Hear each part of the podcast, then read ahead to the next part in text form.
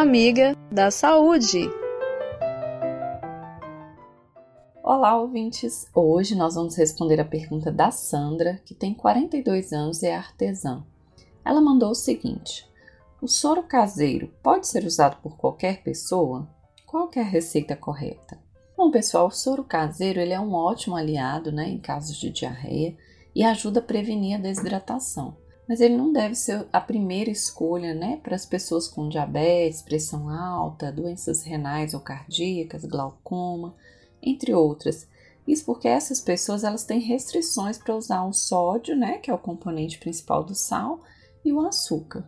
Para a população que não possui essas restrições, o soro ele pode e deve ser usado, né, devendo ser ingerido em pequenas doses ao longo do dia, ou de 50 a 100 ml a cada episódio de diarreia.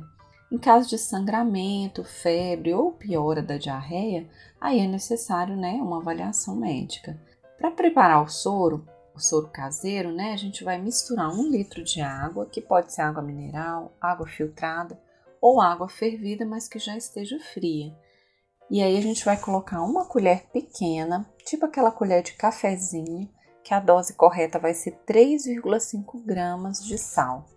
E uma colher grande, tipo aquela colher de sopa, que a dose vai ser de 20 gramas de açúcar. E aí a gente mistura bem ele pode ser consumido gelado, que algumas pessoas vão aceitar melhor assim, né? Ou em temperatura ambiente.